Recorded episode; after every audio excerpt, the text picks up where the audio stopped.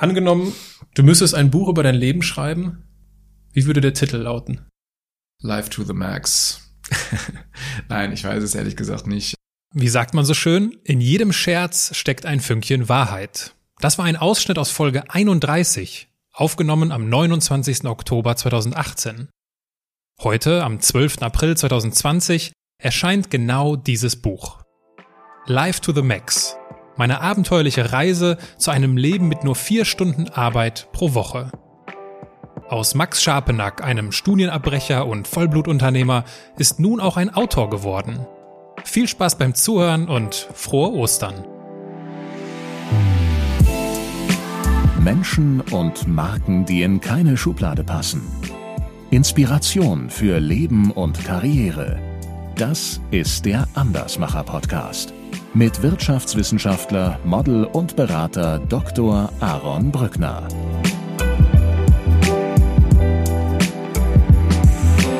Ich lasse mich seit einiger Zeit wirklich nur noch vom Leben treiben und so habe ich es auf Fiji auch gemacht. Ich bin an den Hafen gegangen und habe die Intuition gehabt, zwei Fischer, die ein Boot beladen haben, einfach zu fragen, ob sie mich mitnehmen können. Willst du Gott zum Lachen bringen, erzähl ihm deine Pläne. Ja, das habe ich mehr als einmal im Leben festgestellt. Und er hat sehr oft laut gelacht, wenn ich irgendwelche großen Visionen gesponnen habe. Wenn du auf Null bist, dann weißt du, das ist nicht schlimm, auf Null zu sein. Da habe ich halt gedacht, gut, dann mache ich halt jetzt was Neues, weil, wie der Kölsche sagen würde, entweder klappt oder klappt zusammen. Max, herzlich willkommen wieder in meinem Podcast. Du kennst ja das Spiel, dass ich alle meine Gäste an eine Hotelbar setze. Ja. Wenn alles zu stressig wird, wenn du merkst, so der, der Alltagsstress nimmt, nimmt Überhand, was trinkst du zur Entspannung? Ingwertee mit frischer Minze. Ingwertee mit frischer Minze. Das äh, und ein Schuss Honig noch rein. Ja, ja natürlich, genau. Und ein Schuss Honig rein. Der ja. ist wichtig. Der Honigschuss ist wichtig. So ein Buch schreibt sich ja nicht einfach so. Und meine persönliche Erfahrung ist es zumindest, dass ich besonders dann gut schreibe, wenn ich entspannt bin. An welchem Ort warst du am entspanntesten? Also an welchem Ort könntest du am besten schreiben? Ja gut, da muss man vielleicht ein bisschen ausholen. Ich habe ja ähm, das Buch über einen sehr langen Zeitraum geschrieben. Also eigentlich war es fast ein Jahr äh, von der ersten Idee sozusagen bis zur Fertigstellung. Und am entspanntesten habe ich von meinem Gefühl jetzt her in Porto geschrieben. Ja, Portugal statt Porto. Dort war es für mich sehr, sehr entspannt, ja. Nimm uns doch mal mit nach Porto. Wo, wo sitzt du? Was siehst du? Was riechst du? Was hörst du? Ich sitze im Yeatman. Das ist äh, sicherlich das schönste Hotel, was ich in meinem Leben auch gesehen habe. Und ich habe eine Menge Hotels gesehen ähm, und schaue auf den äh, wunderschönen Fluss äh, hinab und auf die auf das Weltkulturerbe, also auf diese ganzen schönen bunten Häuschen. Jeder, der Porto schon mal gesehen hat, äh, kann das nachempfinden gerade. Ähm, der Wind vom Meer bläst mir ein bisschen um die Nase ganz leicht und ein Pianist äh, sitzt im Foyer und ähm, ja, schöne Chopin-Klänge kommen auf die Terrasse durch und äh, ich habe meinen Zettel und meinen Stift beziehungsweise mein Buch tatsächlich dann in der Hand und ähm, tauche in meine Erinnerungen ein und schreibe nieder, was ich glaube, was äh, für den Leser oder die Leserin ähm, ja eine spannende Geschichte sein könnte. Und das ist dann halt eben meine. genau, und äh, wir tauchen jetzt nicht so in dieses Thema ein, wie schreibt man ein Buch, was, was ist dir schwer gefallen? Vielleicht kommen wir dazu ganz natürlich in diesem Gespräch, vielleicht aber auch nicht. Ich würde viel lieber in diese Geschichten eintauchen, die Gerne. uns begegnen, wenn, äh, wenn wir dieses Buch lesen. Ich durfte ja eine, wie nennt man das? Vorfassung Genau, richtig. Eine äh, Vorfassung, ja. Eine Vorfassung lesen und äh, vor ein paar Tagen habe das Buch in vier Stunden passend zu deiner vier Stunden Woche durchgelesen. Absolut. Und ja. habe dir danach eine WhatsApp geschrieben und meine Begeisterung mit dir geteilt. Der Anfang des Buches beginnt damit, dass du auf einer noch sehr ursprünglichen Fidschi-Insel bist. Richtig. Fernab ja. von Karriere und Kommerz. Und da du im Laufe des Gesprächs einige Stellen vorlesen musst, darf, darfst, genau, äh, würde ich vorschlagen, ich lese einfach mal, nee, ich mache es nicht. Du, liest, du liest es auch, auch die Stelle vor. Du siehst das hier auf Seite 8 und 9 hier markiert und bis zu der Markierung. Ich würde dich bitten, diese Stelle vorzulesen. Okay. Ich habe das, glaube ich, seit der Schulzeit nicht mehr gemacht, aber ich gebe mein Bestes wie immer. Als die Sonne unterging, zog es mich zur Feuerstelle. Dort saßen bereits die, Stammes, die Stammesmitglieder um ein gewaltiges Lagerfeuer und winkten mich freundlich zu sich. Ich nahm Platz. Die Inselbewohner nahmen mich auf, als wäre ich einer von ihnen. Zur Begrüßung reichten sie mir eine Kokosnuss mit einem Pfropfen. Trink, lächelte ein Mann und ich nahm einen großen Schluck von der scharfen Flüssigkeit. Ich musste husten. Was ist das? fragte ich. Selbstgebrannt Rum, lächelte der Mann und klopfte mir auf die Schulter. Das klingt nach einem feuchtfröhlichen Abend auf einer Fidschi-Insel. Ähm, in diesem, an diesem Abend kommt ihr ins Gespräch. Du lernst die Menschen kennen, die dort leben, die mhm. ganz anders leben als wir. Und äh, die stellen dir einige Fragen. Zum Beispiel erkundigen sie sich bei dir, wie sich deine Sprache anhört, wie bei uns gesungen wird, was du am, Sing was du am liebsten singst. Meine absolute Lieblingsfrage war, magst du lieber die Sonne oder lieber den Mond? Die Frage stelle ich dir jetzt. Ähm, ich mag tatsächlich beides sehr gerne, ähm, sehe mich aber als äh, Sonnenkind grundsätzlich und fühle mich auch zu der Sonne hingezogen. Hab auch ähm, vor knapp einem Jahr das erste Mal so ein bisschen Sungazing tatsächlich auch betrieben, was mir sehr, sehr gut getan hat. Und ähm, daher würde ich sagen, ja, das ist die Sonne. Was, was ist das? Sun? Sungazing ist ähm, eine ganz uralte, ähm, ja, eine Art Medizin, ähm, was viele Menschen nicht wissen, dass die UV-Strahlung der Sonne in der ersten Stunde des Aufgangs und in der letzten Stunde des Untergangs keine Gefahr für die Netzhaut oder die Augen bedeutet und ähm, aber sehr, sehr viel Energie gibt, weil, wie wir alle wissen, brauchen wir zwei Dinge, um eine Pflanze zum Wachsen zu bringen und auch einen Menschen. Das ist Sonne und das ist Wasser. Und es gibt tatsächlich Leute und auch Völker, die nur vom Sungazing leben, also die gar nichts mehr essen. Der älteste bekannte dokumentierte Fall ist, glaube ich, 42 Jahre, der nicht mehr Nahrung zu sich genommen hat, sondern nur über die Sonne äh, gegazed hat, sagt man so schön. Und ähm, ist jetzt in unseren, unseren Breitengraden ein bisschen schwierig, aber ich habe das Ganze auf Bali äh, für mehrere Wochen betrieben, habe aber trotzdem ganz normal gegessen. Ähm, kann aber die Erfahrung sehr, sehr empfehlen. Man startet dann mit, äh, ich glaube, 15 Sekunden sind wir gestartet, äh, morgens und abends, also mit dem starren Blick sozusagen in die Sonne und einfach die Energie mit Erdung zum Boden zu fühlen. Und das ist ein Gefühl, ich sag jetzt mal, wenn man so bei zwei Minuten angekommen ist, zumindest war es in meinem Fall so, so ich glaube, das war nach einer Woche, da ist eine Energie durch den Körper geflossen. Das äh, wünsche ich jedem, diese Erfahrung mal zu machen. Ja. Man guckt direkt in die Sonne. Direkt in die Sonne, genau. Ich meine, das wird ja dann hier schon mal schwierig, weil hier ja häufig die Sonne nicht scheint. Ja, ja. Deswegen war ich auch viel unterwegs. Nein, aber. es gibt dann, dann wahrscheinlich mehr und weniger prädestinierte Orte dafür. Interessant. Absolut. Diese, diese Situation, wo sie, wo du auf dieser Fidschi-Insel bist. Ja und dir die Einheimischen oder die, wie auch immer wir sie nennen, äh, diese Fragen stellen. Nimm uns noch mal mit dahin. Was hat dich, was ist dir aufgefallen an diesem Abend? Also, wenn ich an diese Zeit zurückdenke, das ist für mich wie, wie elektrisiert gewesen zu sein, ähm, vielleicht auszuholen, wie ich überhaupt auf diese Insel gekommen bin, weil die Frage bekomme ich sehr, sehr häufig, äh, wenn ich davon berichte, wie man denn überhaupt dahin kommt. Ähm, das war bei mir, um es kurz zu fassen, im Buch steht es nochmal ein bisschen ausführlicher. Ähm, ich lasse mich seit einiger Zeit wirklich nur noch vom Leben treiben und so habe ich es auf Fiji auch gemacht. Ich bin an den Hafen gegangen und habe die Intuition gehabt, zwei Fischer, die ein Boot beladen haben, einfach zu fragen, ob sie mich mitnehmen können zu der Insel, wo sie hinfahren. Und äh, die haben mich völlig verstört angeschaut anfangs. Ähm, und dann habe ich den einen von den beiden mit einem großen kugelrunden Bauch gefragt, welche die schönste ist, die er kennt. Und dann sagte er meine und er könnte mich dann auch damit hinterher rauslassen. Und so bin ich dann auf dieses Boot gestiegen mit meinem Rucksack und äh, ja, auf dieser Insel und am Ende des Tages auch eben bei diesem Lagerfeuer und den, ja, ich sag jetzt mal, normalen Bürgern äh, gelandet, weil ich sehe uns eigentlich als die Außerirdischen an und nicht die, weil die haben alles ganz genau verstanden, worum es im Leben geht, aber 100 Prozent. Und äh, ja, und die Erfahrungen, die ich da gemacht habe, möchte ich dann mit den Eindrücken ein bisschen teilen, was halt eben, wie du gerade gesagt hast, auch mit den Fragen recht ersichtlich ist, weil da geht es eben nicht darum, was, äh, wie, äh, ja, was für ein Auto fährst du, wie viel Geld verdienst du oder ähnliches, sondern da geht es halt eben um die wichtigen Dinge im Leben. Ja, du sprichst die, du sprichst die wichtigen Dinge des Lebens an. Dazu passt eine Stelle, wo ich dich bitten würde, deine Lesekünste noch einmal unter Beweis zu stellen. Eine kurze Stelle, der Beginn deines ersten Kapitels. Die Stelle ist markiert. Ja, ähm, das erste Kapitel ähm, heißt Verlieren und ich beginne mit der Angst. Angst. Nichts auf der Welt lähmt uns Menschen so sehr wie die Angst. Und keine Angst ist so mächtig wie die Angst vor dem Verlust. Die Angst davor, die Dinge zu verlieren, die uns etwas bedeuten. Menschen, Besitz, Status.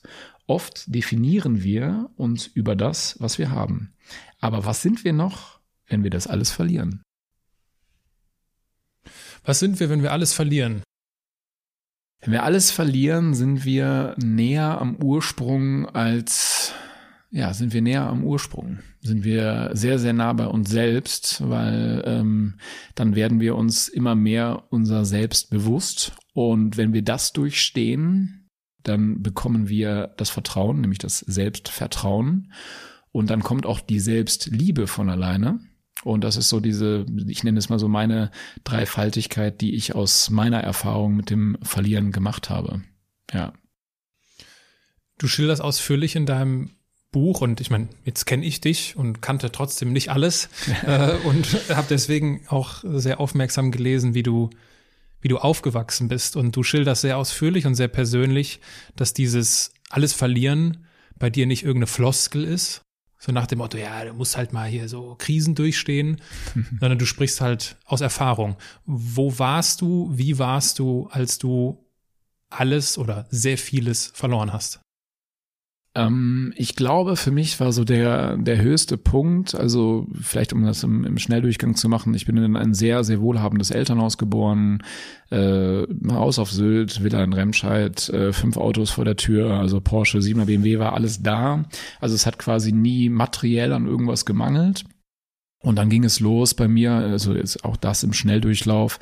Äh, ich habe vier Schulwechsel dann gehabt aufgrund von äh, Scheidung meiner Eltern. Äh, mein Vater hat mir ähm, kurz nach der Scheidung, da war ich, ich glaube 13 oder Ende 13, fast 14, offenbart, dass er an Krebs erkrankt ist und habe gemerkt, dass auch der Reichtum schwindet. Also das heißt, Häuser wurden verkauft, Autos wurden verkauft und das ist so alles ja dahingebröckelt, nenne ich es mal. Und äh, als mein Vater dann, wo ich 16 Jahre alt war, verstorben ist, ähm, habe ich dann von unserem äh, Nachlassverwalter erfahren, dass sozusagen nichts mehr übrig ist und dass außer äh, einer Taschenuhr beziehungsweise einer einer Uhr, ähm, die ich von meinem Vater geerbt habe, quasi mit tatsächlich wirklich nichts dastand. Ähm, und ja, an diesem Punkt war das erste Mal in meinem Leben, dass ich mich äh, entscheiden musste, weil ich musste mich entscheiden, äh, entweder fürs Leben oder dagegen, ähm, um das mal so konkret zu sagen. Und habe mich dann halt dafür entschieden und habe halt gemerkt, dass die dunkelste Stunde tatsächlich nur die vorm Sonnenaufgang ist. Und danach ging es bei mir im Leben äh, sehr, sehr gut. Natürlich mit ganz viel Achterbahn, also auch hoch und runter. Ne? Ähm, aber das ab dem Zeitpunkt war ich äh, ja stärker denn je. Bin dann auch nochmal kurioserweise gewachsen, tatsächlich auch körperlich, äh, was sehr, sehr ungewöhnlich ist für einen 16-Jährigen, da nochmal zu wachsen. Ich war immer so der Kleinste, auch in der Schule ähm, was sicherlich auch dem, dem einen oder anderen äh, zuzuweisen ist, dass ich äh, da das eine oder andere durchmachen musste ähm, und halt eben kaum Zeit für Wachstum hatte im körperlichen Sinne. Und ähm, ja, das war so der Punkt, wo ich sage, okay, da war äh, ja männliches Ideal weg, ähm, aber auch alles Materielle. Also es gab da materiell nichts mehr. Mir hat da nichts gemangelt, das auch nicht falsch verstehen. Ich habe immer genug zu essen gehabt, ein Dach über dem Kopf, es war alles gut. Aber materiell war alles weg. Wie viel Wut ist geblieben auf deinen Vater? Überhaupt nicht, sondern nur Dankbarkeit. Nur wie, Dankbarkeit. Wie, wie kann das sein? Das kann einfach damit sein, weil ich niemals die Person, also grundsätzlich habe sehr früh, ich bin recht esoterisch, was ja auch nur die Sicht nach innen bedeutet, ähm, groß geworden und ähm, habe früh beigebracht oder gelehrt bekommen, dass alles immer richtig ist. und das ist ganz, ganz schwer zu verstehen für viele Menschen, äh, das ist die Akzeptanz des Moments. Und ähm, wenn ich jetzt retrospektivisch betrachte und das, was ich eigentlich nie tue, ich tue es jetzt gerade mal trotzdem, äh, und zwar den Konjunktiv benutze, ähm, glaube ich nicht, dass im Ansatz mein Leben so wunderschön geworden wäre, wenn ich äh, ja ähm, mit dem Geld, was mir vielleicht hätte zur Verfügung gestanden, äh, äh, ins Leben gestartet wäre. Also definitiv nicht. Und deswegen, ähm, ich habe da sehr, sehr früh eine große Dankbarkeit verspürt, äh, auch meinem Vater gegenüber, dass er die Dinge auch für mich durchlebt hat und dass ich diese Fehler, oder was heißt Fehler, die Lebensschritte an der einen oder anderen Stelle ähm, nicht nochmal, also dass ich die nicht machen brauche, dass es gereicht hat, dass er die durchlebt hat. Und das ist so mein Grund, warum ich auch gar keine im Ansatz irgendwo eine Wut oder Groll oder gar Hass oder Zorn verspüre, überhaupt nicht. Nein. Kann ich äh, den Umgang mit Verlust nur durch tatsächlichen Verlust lernen oder kann ich mir irgendwie präventiv so eine gewisse Form von Resilienz aneignen? Naja, ich glaube, die, die, dass alles in dem Moment richtig ist, das ist eine Erkenntnis, die bei mir oder auch ein Erwachen, ein, ein, ein Prozess war, der bei mir bis heute andauert. Also selbst heute habe ich manchmal noch die Situation, dass ich ähm, nicht in der völligen Ruhe in mir bin, ja, und ich aber für mich natürlich begriffen habe, dass äh, nur der, also der Weise versteht, der ähm, Nicht-Weise regt sich auf, ja, oder daran erkennt man, wer ja schon, ich sag jetzt mal, da an der, an der Stelle vielleicht ein bisschen weiter ist oder denkt. Ähm, ich glaube, sowohl bei Verlust als auch bei dem Haben, ähm, ich sag schon, das gehabt zu haben, befreit vom Haben wollen. Das sehe ich schon ganz stark so, weil ich danach ja auch meine materielle Reise, die ja auch mich auch mit begleitet hat, äh, da kann ich das definitiv so sagen und bei dieser Verlustreise tatsächlich auch. Ich glaube aber, dass nicht jeder ich sage jetzt mal, durch diese Täler geschickt werden muss zum Heil, also auch dieses Schicksal, ne, das Salus, das geschickte Heil mhm. durchzumachen. Äh, ich glaube, jeder bekommt das genau, was er braucht. Nicht, was er verdient, sondern was er braucht. Und ähm, da ist es bei dem einen sicherlich mehr, bei dem anderen weniger. Der eine braucht länger für eine Erkenntnis und der andere bekommt sie schneller. Was du irgendwann bekommen hast, finden wir auf Seite also in meinem äh, Seitenzahlen bitte alle ignorieren, weil ich gehe davon aus, dass die Seitenzahlen genau, im tatsächlichen Buch dann anders sind. Äh, ich blätter hier mal fleißig rum und würde dich bitten, die nächste Stelle vorzulesen, um herauszufinden, was du denn bekommen hast. Du brauchst Werte, Max, sagte er mir damals. Werte, an denen du dich orientieren kannst, an denen du dich festhalten kannst. Seine Werte waren ziemlich klar. Gemeinschaft, Ehrlichkeit und Verantwortlichkeit. Und das spiegelt sich auch in seinem Charakter wieder. Markus war ein lebensfreudiger und selbstlosender Mensch und er liebte meine Schwester bedingungslos. Ich hatte das Gefühl, dass er komplett im Reinen mit sich war und dass ihm das erst die Kraft gab, so erfolgreich in seinem Business zu sein. Ich konnte mit Markus stundenlang Gespräche führen, über alles sprechen, was mich bedrückte, berührte oder auch faszinierte. Zum ersten Mal sah ich, dass es auch aufrichtige und ehrliche Unternehmer gab. Sein leuchtendes Wesen half mir nach und nach, die Schattenfiguren meiner Vergangenheit verschwinden zu lassen und zu begreifen, Reichtum an sich hat keinen Wert. Ein Mensch kann nur so reich sein, wie seine inneren Werte und seinen Charakter es zulässt. Ein rein materieller Reichtum hingegen ist vergänglich, was mir in meinem jungen Leben ja schon mehrfach aufgezeigt worden war. Bist du ein reicher Mensch? Sehr reich, ja. Woran machst du das fest? Dass ich einfach in der Einfachheit zufrieden bin, egal was ist. Dass ich morgens früh aufwache und mich freue und ja, erstmal wirklich mit tiefer, inbrünstiger Dankbarkeit für das Geschenk des Tages in den Tag reingehe und dass ich jetzt hier mit dir sitzen darf und ein Interview machen kann und vielleicht den einen oder anderen Zuhörer äh, ja seine jetzige Zeit zu verschönern, wenn er es hört. Und das macht mich sehr reich. Was ist, wenn du so an die ganzen Menschen denkst, die du kennengelernt hast bis heute? Da kommen ja so ein paar, kommt eine ganz bunte Truppe zusammen, äh, wenn ich Große an bunte denke. Truppe. ja. äh, was ist so einer der, jetzt nicht so der reichste, aber was ist so einer der reichsten Menschen, die dir jetzt einfallen in dem Moment, in dem Zusammenhang auch? Ich glaube, da gibt's gibt es schon eine ganze, also eine ganze Menge im Sinne von, ich habe jetzt nicht den Reichsten, Ja, aber die Reichen, die mir einfallen, haben alle eins gemeinsam und die sind zufrieden. Weil der Zufriedene ist und der Dankbare ist der Reiche. Ja? Und nicht umgekehrt. Das ist ganz einfach. Und die Leute, die ich kennengelernt habe, das äh, können, ähm, können, kann auch ein einfacher Zeitungshändler in Chile sein, der einfach dankbar und zufrieden ist mit dem, was er tut. Und dann ist der reich. Das reicht. Und da kommt es, es, ne, es reicht uns, es ist reich, ja.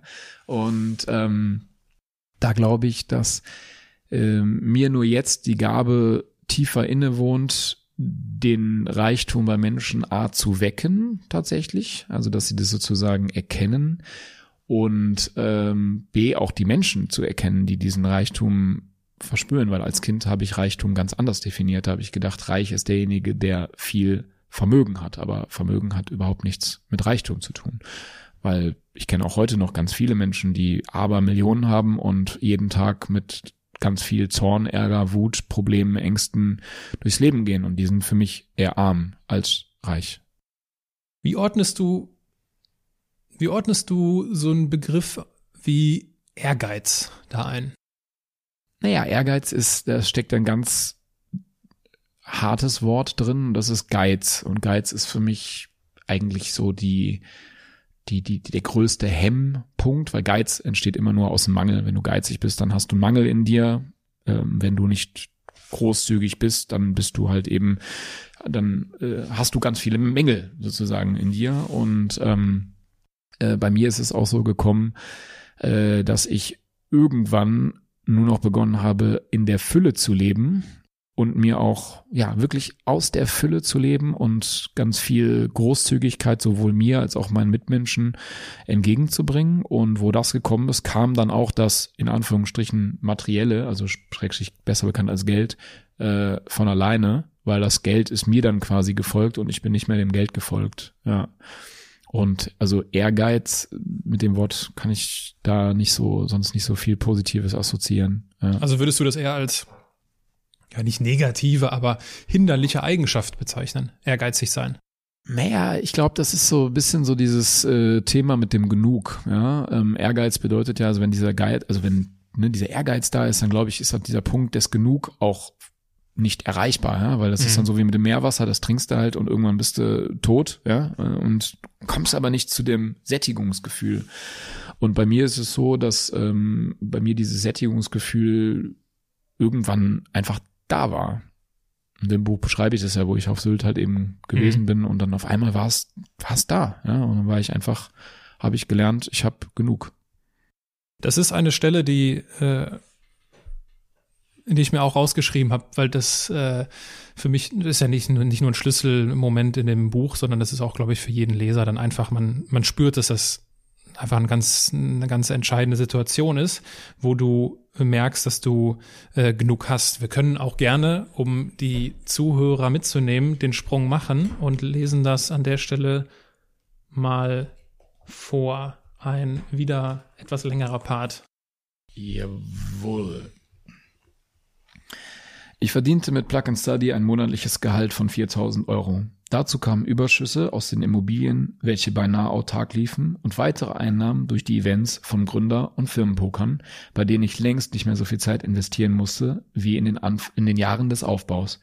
Mir wurde schlagartig bewusst, dass dies mehr als genug ist, um ein tolles Leben zu führen und die Vier-Stunden-Woche mit ein wenig zeitlicher Optimierung der einzelnen Bereiche von meiner vor meinen Füßen lag. Ich musste sie quasi nur noch aufheben. Ich hatte einfach genug. Genug? hörte ich mich selbst in Frage stellen. Das Wort war so mächtig, dass es aus meinem Wortschatz fast gänzlich in Vergessenheit geraten war. Ja, ich habe genug, erwiderte ich mir selbst. Ich genoss den Moment und die Zeit auf Sylt und übte mich ab diesem Tag immer mehr in Dankbarkeit und Demut. Ich entschloss, mich ebenfalls ab diesem Tag jeden Tag im Hier und Jetzt zu leben, von nun an alles in meinem Tempo zu machen und alle großen geschäftlichen Pläne einfach zu verwerfen. Es kommt ja sowieso immer anders. Es kommt so, wie es kommen soll. Ich wollte einfach nur dem Leben folgen und genau das würde ich jetzt tun. Es ist so ein bisschen, also was mich in der, die Frage, die ich mir in dem Moment gestellt habe, war so, wann bin ich bereit dafür? Wann bin ich bereit, mit genug zufrieden zu sein? Oder genug zu haben? Naja, ich glaube, das ist halt eine Sache, eine Fragestellung, die kann sich jeder Mensch nur selbst beantworten. Also ich kann euch sagen, ich musste erst durch sehr viel haben durch, um das genug zu erkennen, weil das genug, wenn ich das nicht habe, dann bin ich ja automatisch immer wieder im Mangel und da war ich auch vorher ganz lange drin. Und äh, das war bei mir dann halt ein Schlüsselmoment, den ich jetzt auch gerade vorgelesen habe, äh, wo ich gemerkt habe, hey, es reicht, es ist einfach genug. Ich bin, es ist gut und es ist einfach genug. Hängt aber auch damit zusammen, dass ja ein finanzielles Fundament da ist. Also du saßt jetzt ja nicht in Sylt im Sand, auf Sylt im Sand äh, mit äh, 0 Euro auf dem Konto und hast gesagt, ja, das ist, ich lebe, ich bin gesund, das ist genug. Sondern es gehört ja schon irgendwie die finanzielle Komponente rein, ne? Ähm, jein. Also das Thema ist, ich war einfach zu dem Zeitpunkt erst bereit, das zu erkennen. Ich glaube, dass genug tatsächlich die Grundbedürfnisse Essen, Trinken, Schlafen ausreichen können, um das genug zu erkennen, weil der ganz wichtige, entscheidende Punkt ist, dass ab diesem Punkt, den ich gerade vorgelesen habe, ich viel, viel mehr Geld verdient habe, als ich jemals im Leben davor verdient habe. Das ist dann alles automatisch gekommen und ich bin auch Geld überhaupt nicht mehr hinterhergelaufen, sondern das ist dann zu mir geströmt, ja. Und vorher, äh, ja, habe ich da dann doch an der einen oder anderen Stelle natürlich super hart für gearbeitet und das tue ich halt seitdem nicht mehr. Ja. Und ich vermute, dass du auch über die Einwohner auf, auf dieser Fidschi-Insel sagen würdest, dass sie genug haben. Die haben alle oder? genug. Die haben alle genug. Also das war eine äh, etwas zu sehen, diese Zufriedenheit mit der Sonne in den Tag zu starten, wenn die Kinder da Speerfischen gegangen sind, Luftanhalten üben gemacht haben oder äh, die Palmen hochgeklettert sind. Also das sind so Bilder, die werden mir auch nie wieder aus dem Kopf rausgehen, weil die auch, jetzt kann man ja sagen, ja gut, die wissen aber ja gar nicht, dass es ein Porsche gibt. Ja, brauchen die auch gar nicht, interessiert die auch überhaupt nicht, weil die sind einfach zufrieden mit dem, was ist, ja. Und ähm, ich glaube, sich davon zu lösen, wie gesagt, in meinem Fall, ich, ich sollte das dann wohl alles einmal durchleben, um das zu erkennen. Und ähm, ist auch gut so und auch genau richtig. Aber ich glaube, dass es auch ohne das geht, dass da eine wirkliche innere tiefe Zufriedenheit kommt. Ein ganz wichtiger, eine ganz oder ein ganz wichtiger Lebensabschnitt in, auf deiner Achterbahnfahrt äh, ist die Zeit, äh, ist die Zeit in Asien. Absolut, ja. Und äh, von dieser Zeit in Asien sagst du nämlich, dass du trotz des Scheiterns reicher zurückgekehrt bist. Absolut. Und in dem Fall äh, ist das auch definitiv monetäres Scheitern meines ja. Verständnisses nach gewesen. Absolut. Und um ja. das ein wenig zu ergründen, würde ich dich bitten, jo. wenn es für dich in Ordnung ist, ist den Part und dann einmal da umblättern und dann geht's auf der anderen Seite noch ganz kurz weiter vorzulesen. Schon in den ersten Wochen, in denen wir unser Angebot im Einzelhandel platzierten, stieg die Nachfrage massiv an. Plötzlich kamen mehr und mehr Aufträge rein, per E-Mail, per Fax, per Telefon. Zehn Anzüge hier, 20 Hemden da. Aber es war nicht bloß die Menge, die uns überforderte, auch die Messwerte, die wir aus dem Einzelhandel bekamen, waren trotz Ronalds Excel-Matrix katastrophal. Die ungeschulten Händler bekamen es einfach nicht richtig hin, was dafür sorgte, dass wir auf jeder Menge Ware sitzen blieben. Wir waren wieder ganz am Anfang. Und wir lieferten wieder Clownskostüme statt Maßanzüge aus. Nur dieses Mal nicht an Freunde, die uns diese Fehler verziehen, sondern an den Einzelhandel, der knallhart Entschädigung verlangte, die Waren reklamierte und dann auch noch die Geschäftsbeziehung beendete. Und so fiel innerhalb von nur einem Jahr alles, was wir uns aufgebaut hatten, wie ein Kartenhaus zusammen. Ich hatte mich überschätzt, den Handel unterschätzt und mir keine Gedanken über die Folgen gemacht. Jetzt bekam ich die Quittung. Mein erstes Business war brutal gescheitert und ich wusste, dass damit auch meine Zeit in Shanghai endgültig zu Ende ging.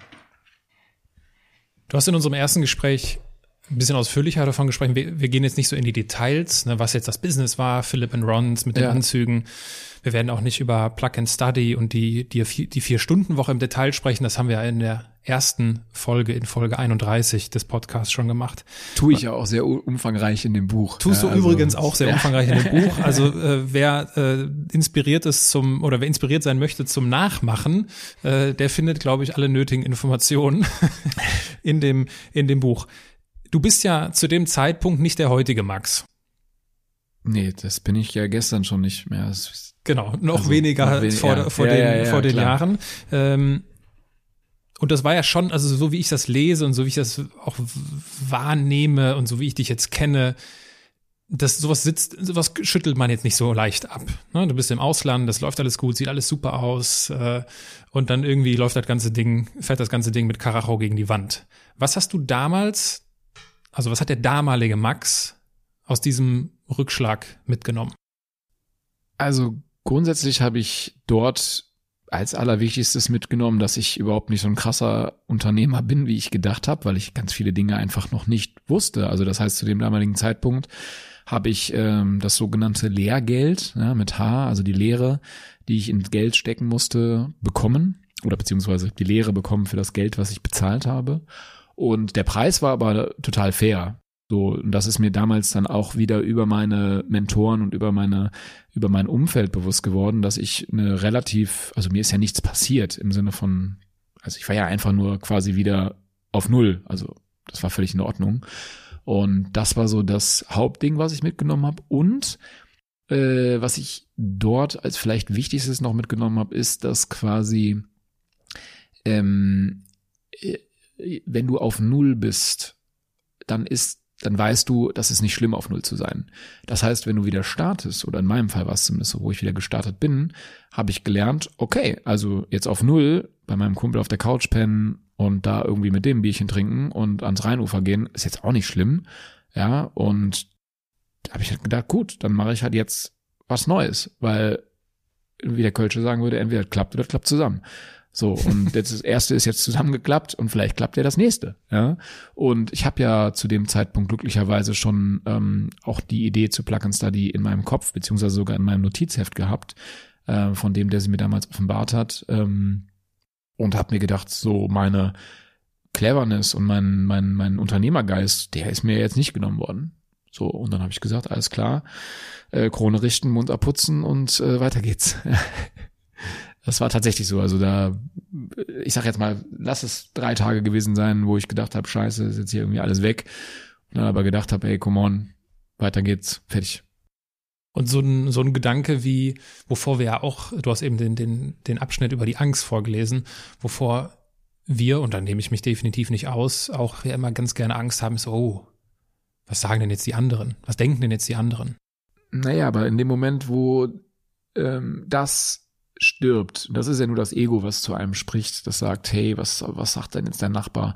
Und ich habe sehr gut gelernt, mein Ego zu verbrennen und auch zu töten und kann wirklich das auch jedem nur ans Herz legen, weil wenn das nicht mehr in deinem Kopf mit dir spricht, dann ist dir das auch völlig egal. Also dann gibt's so eine Gleichgültigkeit, ja, weil es hat immer noch die Gültigkeit und es ist gleich, ja, äh, was irgendwer dann sagt, denkt oder macht, dass, äh, dass viele fassen das dann als egozentrisches Denken auf und ich sage aber, das ist einfach Selbstliebe und auch ein gesunder, gesunder, äh, gesunde Einstellung zu sagen, der Einzige, dem ich am Ende des Tages für irgendwas Rechtschaffen und Rechenschaft schuldig bin in diesem Leben, das bin in erster Linie ich selbst und dem Universum Schrägstrich Gott, sonst niemanden. Wie verbrenne ich mein Ego? Ego verbrennen, da gibt's, äh, glaube ich, kein Rezept, wo man jetzt irgendwie sagt, komm, ich mache jetzt mal dreimal äh, Yoga, viermal Meditation und fünfmal irgendwas. Ähm, und das sage ich auch immer allen Leuten, die mich zu meinem Buch befragen. Ne? Da geht's jetzt nicht darum, dass das eine Anleitung ist, um das vorwegzunehmen, weil du gerade gesagt hast, äh, das nachzumachen. Äh, das würde ich nämlich an der Stelle nochmal kurz dementieren, weil es ist einfach eine gute Geschichte und es soll inspirieren und äh, äh, der Leser soll eigene Stufen und eigene Schritte machen und nicht irgendwelche Schritte nachmachen, weil ähm, dann hinterlässt er keine Spuren, sondern geht nur durch die Spuren anderer. Ähm, Ego zu verbrennen oder Ego zu töten ist mir äh, auch, also ich bin immer noch in dem Prozess und vielleicht hält er auch an, bis ich sterbe, ich weiß es nicht. Ähm, äh, ist aber einfach viel in, in, in Demut zu leben und zu sagen und sich selbst, ja, aus, aus der Liebe heraus zu agieren, nicht mehr aus der Angst, weil das Ego spricht ja nur aus der Angst. Das Ego hat ja Angst, dass es nicht mehr gefüttert wird. Und äh, die Liebe ist halt das Einzige, was irgendwo dagegen, und das Vertrauen natürlich, ähm, was ja Schrägstrich Liebe ist, ähm, was dagegen hält. Und je mehr jetzt als Le Zuhörer oder auch als Leser, je mehr verstanden wird, also vom Verstand, von der geistigen Ebene, äh, dass äh, ja einfach die Liebe das ist, was am Ende des Tages zählt und nicht das, was der Verstand macht. Deswegen, manche verstehen das ja auch und sagen, okay, hätte ich da mal auf mein Bauchgefühl gehört, ja? Mhm. so ein gutes Beispiel vielleicht. Ähm, das, ja, das, das stirbt dann einfach immer mehr, weil je mehr wir mit uns selbst bei uns sind, desto weniger benötigen wir auch die Meinung und das Ansehen und so weiter der anderen. Ja, und ich glaube, das kann man durch tägliche Übungen, durch Achtsamkeit, durch Meditation, muss auch gar nicht lange sein, durch Gedankenaufschreibungen, durch äh, Dankbarkeitsübungen definitiv näher fühlen und finden, ja. Stichwort Dankbarkeit. Äh, du hast in Übersee einen Moment erlebt, also die Hörer merken, wir springen durch deine bunte Biografie. Aber das lässt sich bei dir auch gar nicht anders machen, sonst würde man jetzt äh, siebeneinhalb Stunden sich unterhalten. Ähm, ich blätter ein wenig weiter und greife das Stichwort Dankbarkeit auf, denn da warst du, glaube ich, ganz schön dankbar. War ich oft. Ich bin gespannt, was du dir rausgesucht hast. Ja,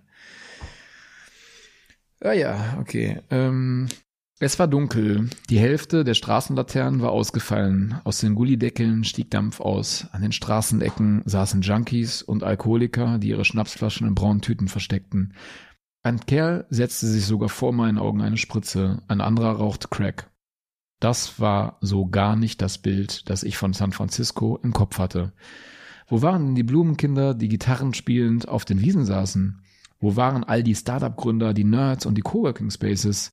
Aber ich hatte gar nicht viel Zeit, mir darüber geda große Gedanken zu machen. Ich suchte die Adresse von meiner Übernachtungsmöglichkeit und fand sie in einer kleinen Sa Seitenstraße. Ich klingelte bei Fong. Fong. Vorname, Nachname?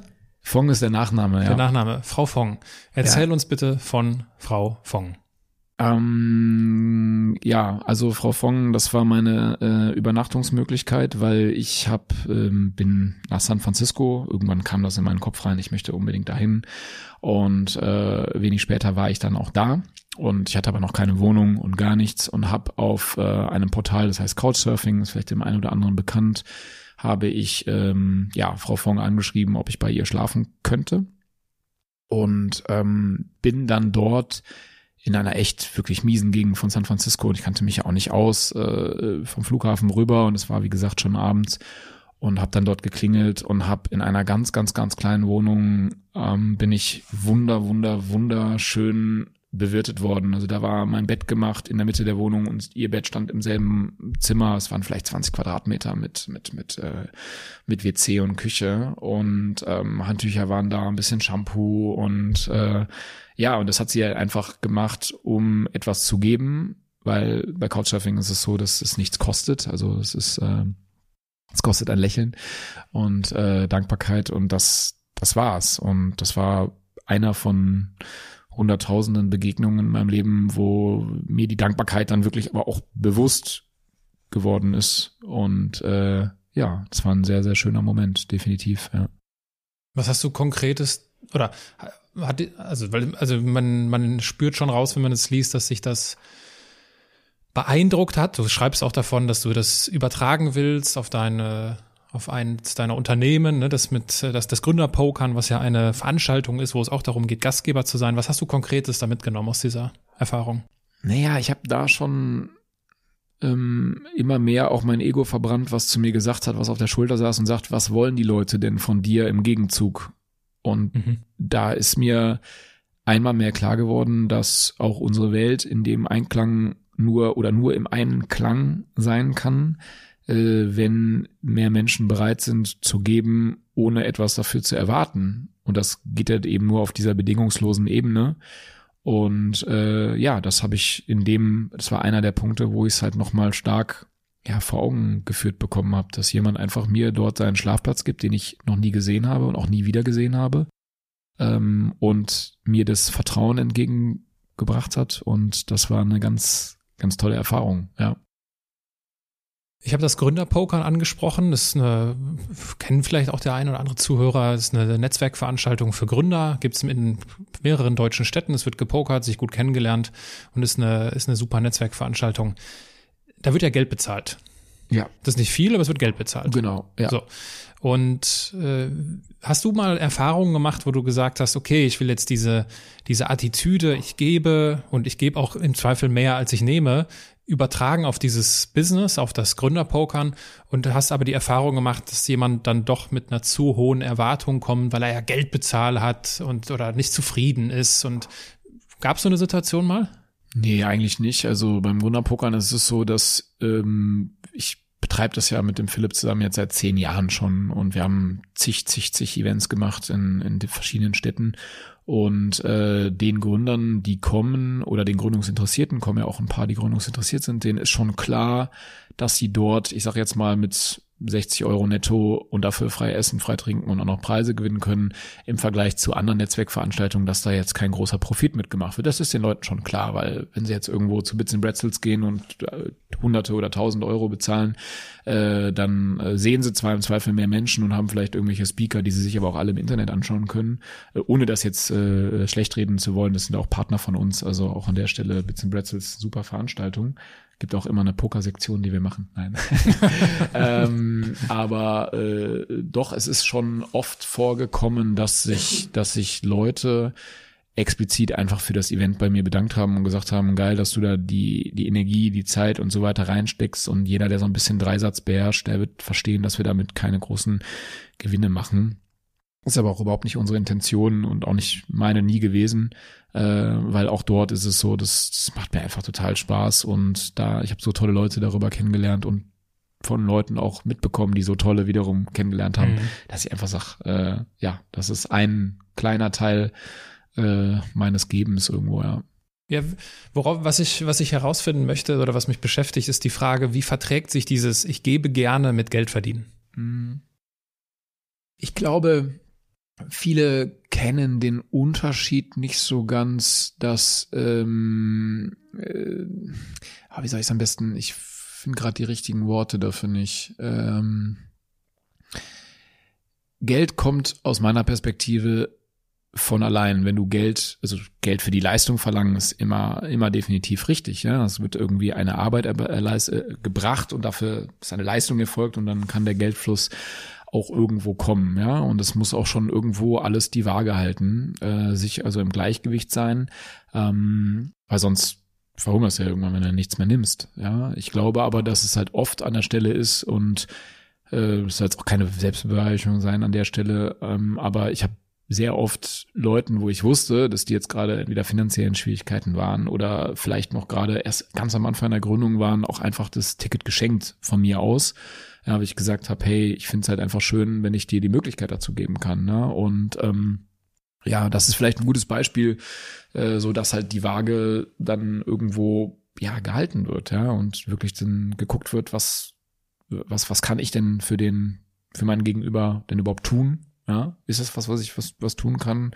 Und ähm, ja, dann wird auch was wieder was zurückfließen, wie das dann halt hinter ist, ob das dann in monetärer Form ist oder nicht sei jetzt mal dahingestellt, aber es kommt eh alles immer zurück. Von daher, ja. Was rätst du Menschen, die Schwierigkeit haben, ihre Leistung in Geld zu beziffern und das dann auch zu verlangen und zu vertreten? Boah, da gibt's ganz viele von. Und die Frage, ähm, die ist mir schon sehr oft äh, begegnet. Also ich bin der Auffassung, jeder Mensch bekommt immer grundsätzlich genau das, was er braucht.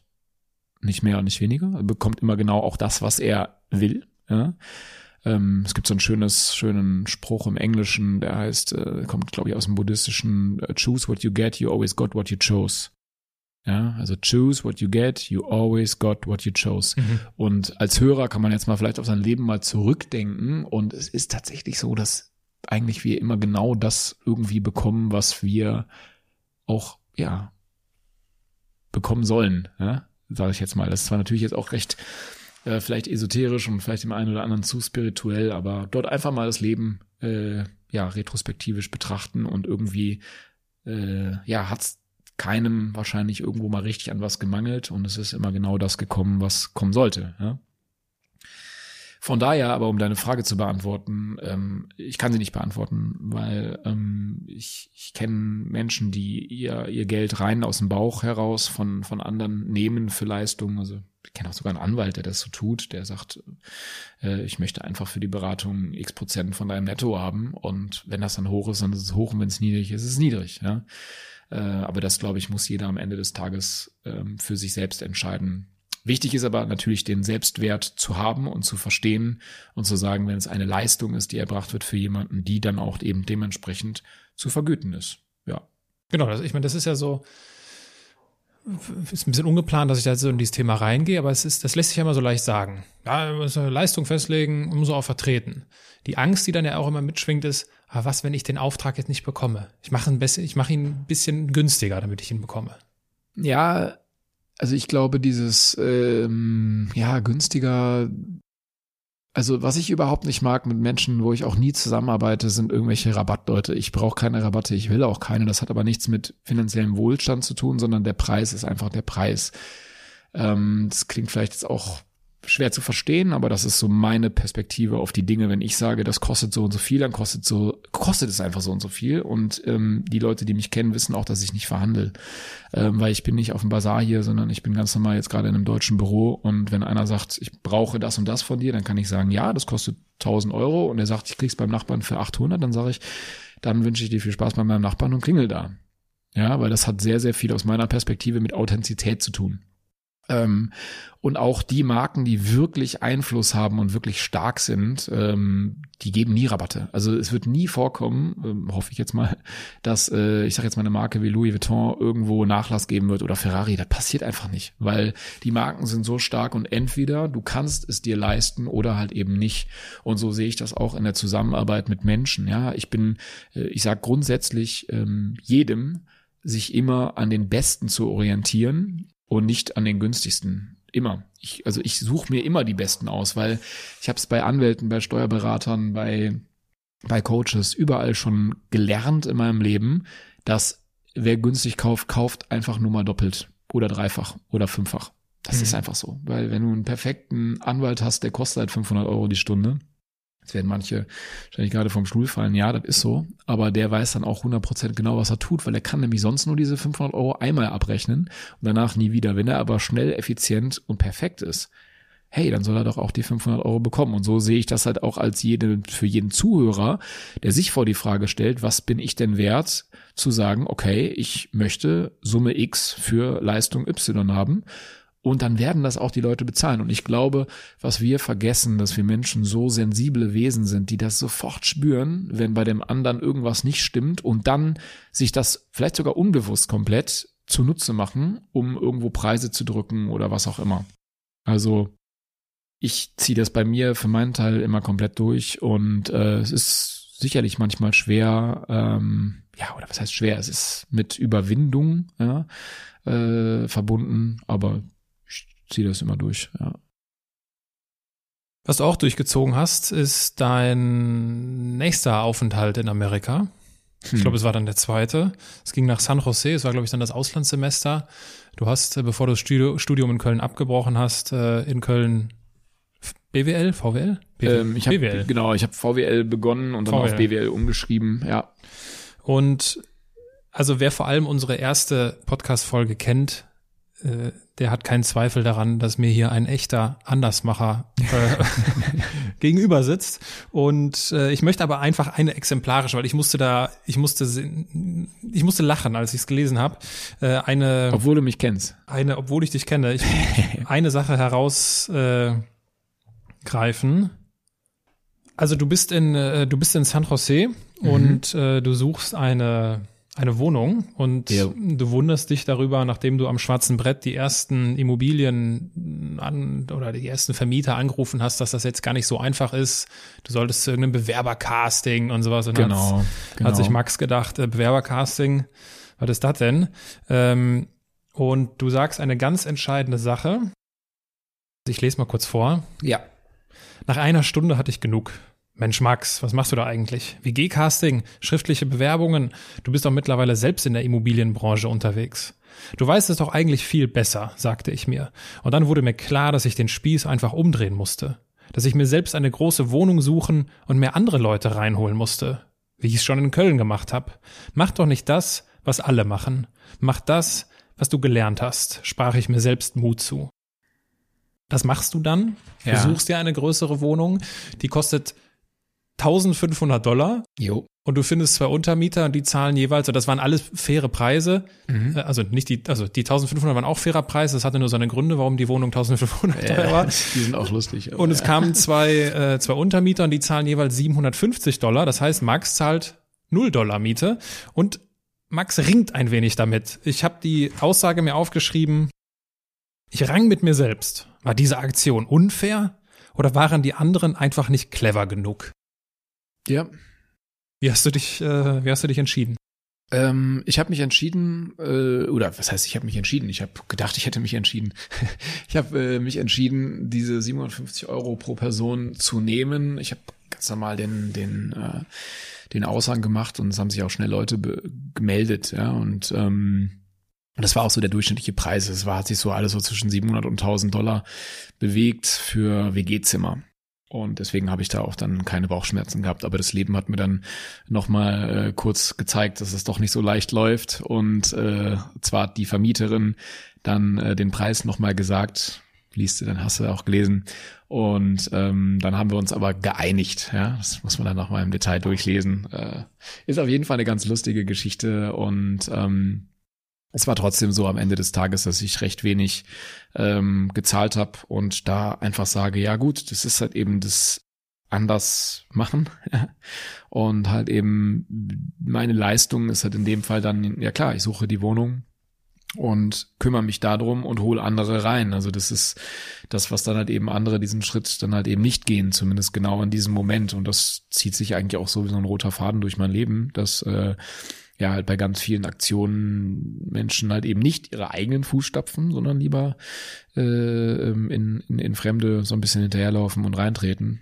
Und klar, das äh, spiegelt sich dann auch eben das ein oder andere Mal in Geld wieder, ja. Fußstapfen ist äh, ein gutes Stichwort, um meinen äh, Übergang zu äh, bekommen. Also wir waren auf Fiji, wir waren mal kurz in Shanghai, dann waren wir in San Francisco, jetzt waren wir gerade in äh, San Jose und jetzt geht's ab auf den Kilimanjaro. Hm, ja. Ähm, du warst, also wenn ich gefragt werden würde, Aaron, nenn mir mal so ein paar Menschen aus deinem Umfeld, die richtig viel Sport machen, da würdest du jetzt nicht dazu. Würde ich nicht dazu. nee, nee, bestimmt nicht. Nee. So, ich meine aber mal gehört zu haben, man sollte doch ein bisschen Sport machen, um, äh, um auf dem Kilimanjaro zu, zu steigen. Ja, Du hast es trotzdem gemacht. Äh, Ja, aber man wie hat, kommt mir, man hat mir als Kind, also das vorwegzunehmen, man hat mir als Kind auch äh, in der Schule gesagt, man sollte BWL studieren, um eine Firma zu gründen. Um das vorwegzunehmen. Nein. aber es ist tatsächlich so. Dass, aber das passt, das stimmt. Das hat Also- man mir auch gesagt. Ja? Das wurde mir als Kind äh, in der Schule, wirklich im Gymnasium gesagt, dass äh, BWL-Studium die Voraussetzung ist, um Unternehmer zu werden. Also um sich selbstständig zu machen.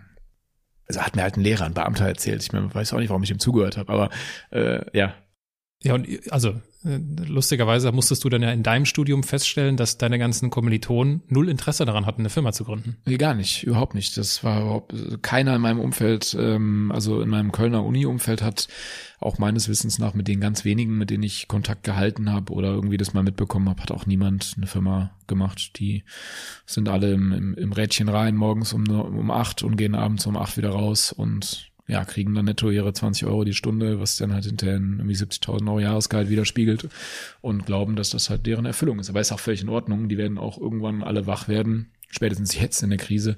Also, ja. Die Krise lassen wir nochmal außen vor. Wir gucken, ob wir darauf noch zurückkommen. Äh, Ich würde jetzt aber eher mal von Krise zu Kilimanjaro. Gerne. Seite 207, es fängt auf Seite 206 an. Und wir nehmen, wir, wir gehen jetzt mal einfach direkt an den Berg, direkt Okay. in Medias Res. Gut. Ich versuchte, mich am nächsten Tag noch stärker auf das meditative Wandern zu konzentrieren. Ich achtete genau auf meine Atmung. Ich ging Schritt für Schritt. Und es funktionierte. Mein Gesundheitszustand besserte sich. Ich kam gut mit der Methode zurecht. Vielleicht auch, weil sie ein wenig mein Leben spiegelte. Auch in meinem Leben schaute ich nicht ständig auf das große Ganze, sondern ging Schritt für Schritt voran. Wie bei meiner Vier-Stunden-Woche, wie bei meiner Vier-Stunden-Woche. Ich wuchs Wohnung für Wohnung, Schritt für Schritt. Gelernt hatte ich das schon als Kind von Michael Ende.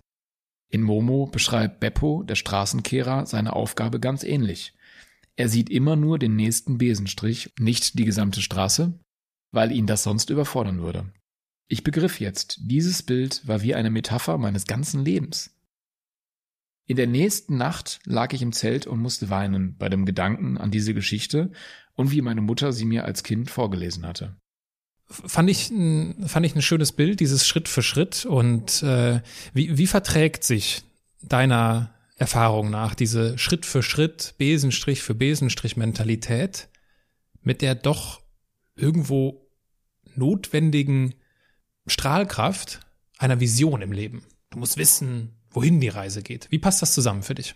Ja, im Rück Rückblicken gar nicht, weil es gibt, äh, also willst du Gott zum Lachen bringen, erzähl ihm deine Pläne. Ja, das habe ich mehr als einmal im Leben festgestellt. Und er hat sehr oft laut gelacht, wenn ich irgendwelche großen Visionen gesponnen habe. Ähm, äh, ja, also ich sag mal so, ähm, die Ziele, die wir haben, die setzen eine Handlung in Gang. Und da, wo wir dann glauben, darauf zuzulaufen, wenn wir nicht im Präsenten sind, also im präsenten Moment, dann äh, ja, das, das führt uns relativ schnell klar, dass alles anders kommt als, ich sag jetzt mal, geplant, weil ich die Erfahrung gemacht habe, dass die wirklich wichtigen Dinge im Leben waren alle bei mir nicht geplant. Keiner davon. Auch keine Kilimanjaro-Besteigung. Beschreibe ich auch in dem Buch, wie es dazu mhm. gekommen ist. Das habe ich nicht geplant. Ich bin da nicht hingeflogen, habe gesagt, ich gehe jetzt auf den Berg rauf. Was nicht bedeutet, dass das nicht geplant und durchgezogen werden kann. Um aber auf diese Besenstrich für Besenstrich Sache zurückzukommen, äh, da geht es eigentlich in dieser Metapher um zwei Dinge. Das eine ist sozusagen, wenn eine größere Aufgabe bevorsteht, äh, die mich oft überfordert hat, zu sagen, ich mache es einfach Schritt für Schritt. Ja, und diese große Aufgabe war jetzt in diesem Fall auf diesen großen Kilimanjaro-Berg hochzusteigen. Und dann ähm, äh, hilft es wirklich immens, einfach im Präsens zu sein und zu sagen, Schritt für Schritt und danach kommt der nächste Schritt und der nächste Schritt. Und das geht halt eben äh, hinüber in so ein sogenanntes meditatives Laufen. Da ist sozusagen der Kopf irgendwann so leer und ist ein ganz, ganz toller Zustand, ähm, den ich sonst nur aus, aus, aus einer Meditation kenne, dass sozusagen wirklich es einfach eine völlige Leere im Kopf herrscht und gleichzeitig diese völlige Präsenz in der Motion, in der Bewegung ist und die Natur, also es ist quasi wie eine Verschmelzung mit seinem Umfeld. Und ähm, ja, wo ich halt eben dann abends in dem Zelt lag, musste ich dann noch dran, dran denken, so äh, wie mir das halt als Kind auch so in Erinnerung geblieben ist, dieses, ne, mach's Schritt für Schritt, äh, Atemzug für Atemzug, Besenstrich für Besenstrich. Und ähm, als Unternehmer ist es ja genauso, ne? Rom wird nicht in einem, an einem Tag erbaut, sagt man ja so. Äh, und so ist es auch bei Unternehmen, ja. Klar, die Vision, irgendwas aufzubauen, zu machen und zu tun, ist schön und gut, aber äh, im Präsenz kannst du nur Schritt für Schritt machen. Das geht nicht anders. Du kannst nicht Level überspringen. Das funktioniert nicht. Und äh, tun aber viele, weil sehr viele Menschen leben in ihrem Geist nur in der Zukunft und äh, klagen über die Vergangenheit, ja, aber sind nicht im Präsenz. Und das ist eine ganz große, aus meiner Sicht, Gefahr, äh, um halt wirklich das Ego äh, zum Schweigen zu bringen, aber natürlich auch, um eben Selbstliebe, Selbstvertrauen und ähm, Selbstbewusstsein zu erlangen, weil das geht alles nur im Präsenz. Ja, ich finde das, ich finde das, äh, also ich kaue noch auf diesem Bild des Kilimanjaros herum. Ich, weil ich finde diese, ich finde das eine ganz wichtige Botschaft an der Stelle, diese Schritt-für-Schritt-Mentalität und im Hier und Jetzt sich auf das zu konzentrieren, was wesentlich ist. Gleichwohl weiß ich ja, wo ich hin will. Ich will auf den Kilimanjaro. Und ich habe ein sehr konkretes Bild davon, eine sehr, eine sehr klare Vision, könnte man ja sagen. Äh, ich will früher oder später auf diesem Berg stehen, auf dem höchsten Berg Afrikas. Und das ist ja kein Plan. Ne? Ich glaube, man muss ein bisschen unterscheiden in Vision und Plan. Ja, ähm, wobei auch dort mir eine Sache ganz bewusst geworden ist. Ich glaube, die habe ich in dem Buch gar nicht so konkret beschrieben. Wo ich oben auf diesem erreichten, in Anführungsstrichen, Ziel war, ist mir noch mal mehr denn je bewusst geworden, dass der Weg das Ziel ist. Ne, diesen Spruch haben wir alle schon mal gehört, ja. aber wir wissen es ja auch, wir fahren ja nicht Ski, um wieder am Lift zu stehen. Ne? Also du hast ja Spaß daran an der Sache als solches. Weil das andere ist nur wieder eine Ego-Befriedigung, was wir daraus sehen können, dass ich dir jetzt mit Stolz erzählen kann, dass ich das gemacht habe. Mhm. Weil es jetzt in der Vergangenheit ist. Ja? Und es ist auch, hat auch seine Daseinsberechtigung, ist auch okay.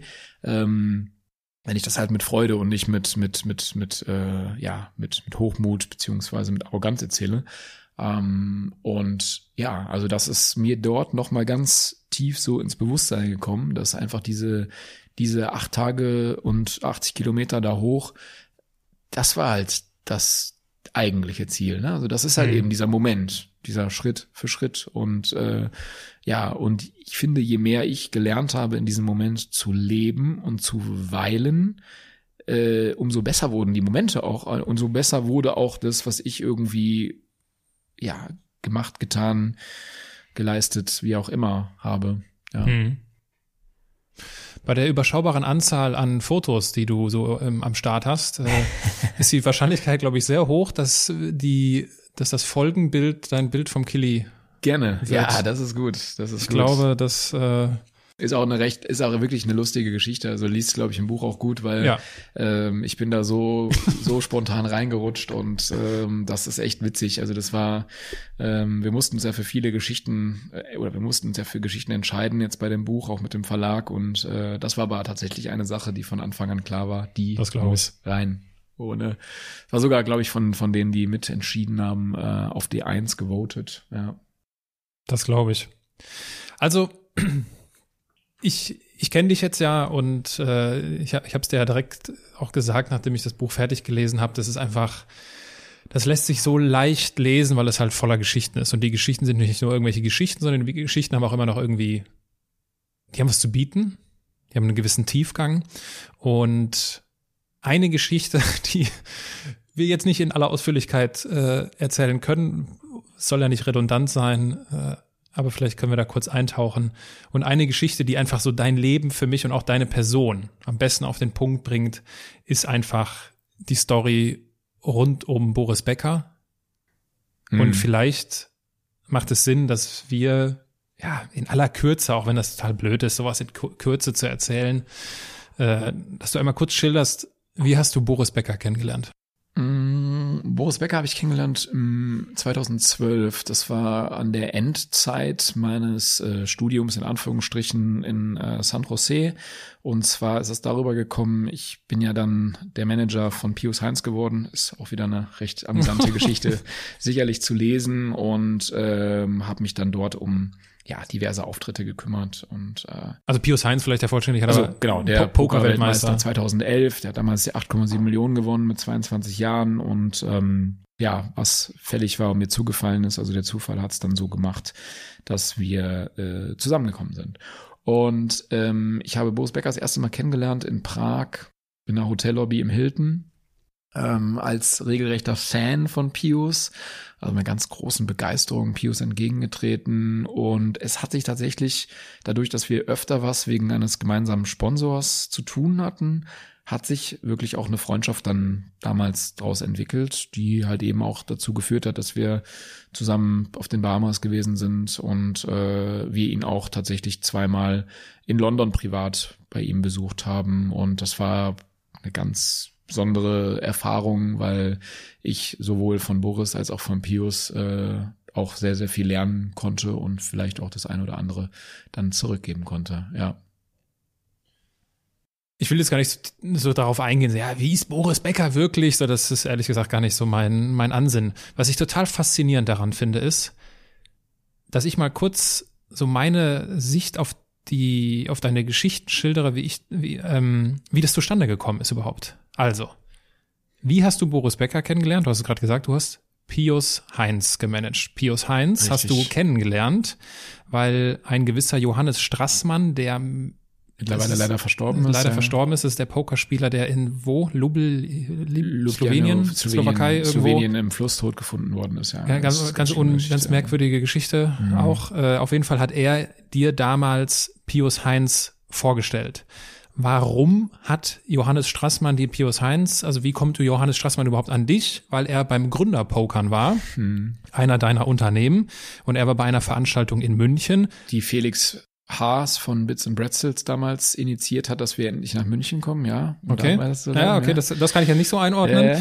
Auf jeden Fall, äh, Johannes Strassmann zu der Zeit ein, ein Poker ein Pokerprofi, ein Pokerstar, ja. äh, die jetzt nicht so standardmäßig auf so eine Veranstaltung wahrscheinlich gehen würden oder zumindest zu dem Zeitpunkt, so dass du dir im Vorhinein dieser Veranstaltung überlegt hast, ah, ich will mal hier ein paar äh, bekannte Leute, ich schreibe einfach mal so ein paar Stars an und genau. du hast einfach einen dieser Stars, unter anderem halt Johannes Strassmann, angeschrieben und der ist dann auch einfach gekommen. Genau, richtig. Der ist einfach gekommen, hat einfach Eintritt bezahlt und war da. So, das ist die Abfolge wie du Boris Becker kennengelernt hast. Ja. Und das Faszinierende daran finde ich, ich habe zur, ich habe zur hundertsten Folge meines Podcasts ein, ein Artikel geschrieben, worin ich erzähle, warum meine hundertste Folge eigentlich meine erste Folge ist, nur mhm. ich mich nie getraut habe, sie zu veröffentlichen. Ja. Schöne Grüße an Volker. Volker an der Stelle. an Volker von Courbière. Und ich möchte einen kurzen Absatz daraus vorlesen, weil ich finde, das ist, das fasst für mich einfach, ähm, so wie ich dein Buch gelesen habe, meine Stimmung gut zusammen. Also das ist ein Absatz aus dem Artikel, den ich dazu geschrieben habe auf LinkedIn. Anders machen heißt vor allem anfangen.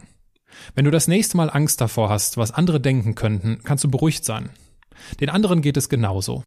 Also schreib die erste Seite, mal das erste Bild, sing das erste Lied, dreh das erste Video, nimm die erste Podcast-Folge auf, fotografier den ersten Menschen, spiel die ersten Noten, führ das erste Telefonat, Schick die erste Mail, kontaktier den ersten Investor, stell dich das erste Mal auf die Bühne, geh zur ersten Trainingsstunde, buch deine erste Fortbildung, poste deinen ersten Beitrag und ja, lad deinen Schwarm zum ersten Dinner ein. Anders machen heißt vor allem Anfang.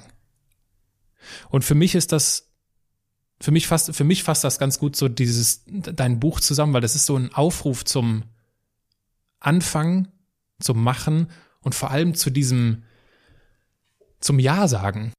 Genau, einfach zum Ja zum Leben sagen. Morgens früh aufstehen und sagen, ja, hier bin ich.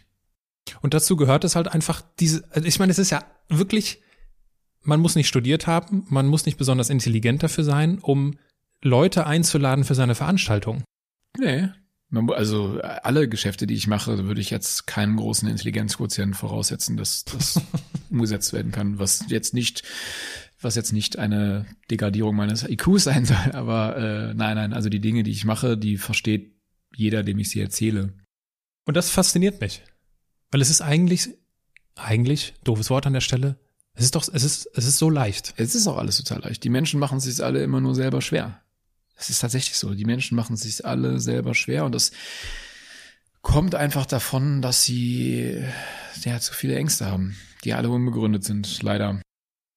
Aber dort gibt's, ja, ich glaube, dass der Weg für viele nur durch die Angst von der Angst wegführt. Ja.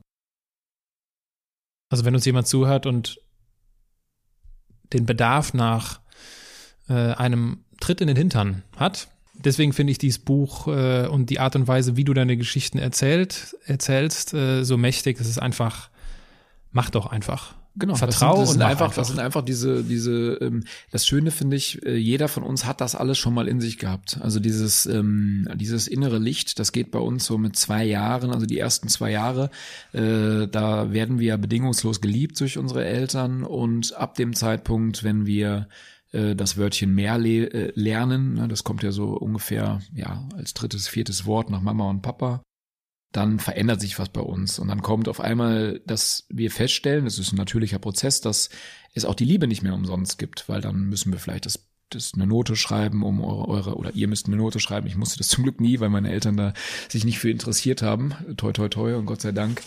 Ähm, aber es ist sozusagen so, dass es dann diese Liebe nicht mehr wirklich umsonst gibt. Und ich glaube, das ist das, was uns dann erstmal genommen wird, was sich dann halt eben auch in Selbstliebe, Selbstvertrauen und ähnlichem widerspiegelt.